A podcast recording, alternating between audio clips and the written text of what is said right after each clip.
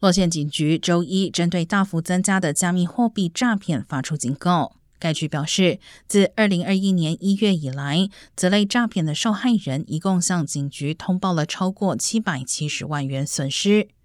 警局表示，不论通过简讯、电子邮件、推特或是其他社交媒体平台，收到要求以加密货币付款，或是询问要不要购买加密货币的讯息，都不应该理会，因为这些全部是诈骗手法。其中，并且包括冒充知名人士甚至政府机关的情况。